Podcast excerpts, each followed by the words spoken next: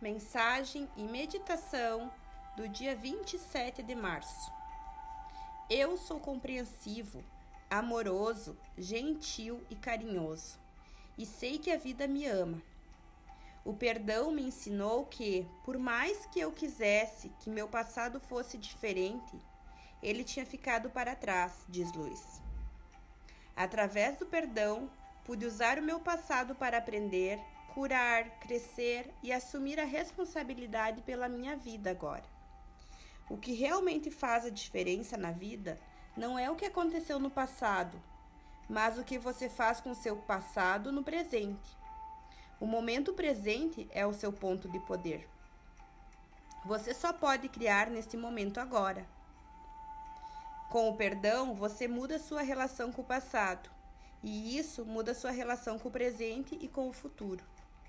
O presente é o perdão. Um curso em milagres. No momento presente, abandonamos o passado. No momento presente, não tememos nada.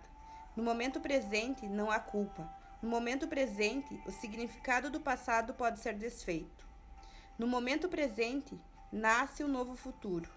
Com o perdão, lembramos-nos da verdade principal: eu sou amável. Com o perdão, Deixamos que a vida nos ame. Com o perdão, podemos ser uma presença amorosa para as pessoas em nossa vida. Inspire, expire. Sinta como você é amoroso. Sinta como você é capaz de perdoar.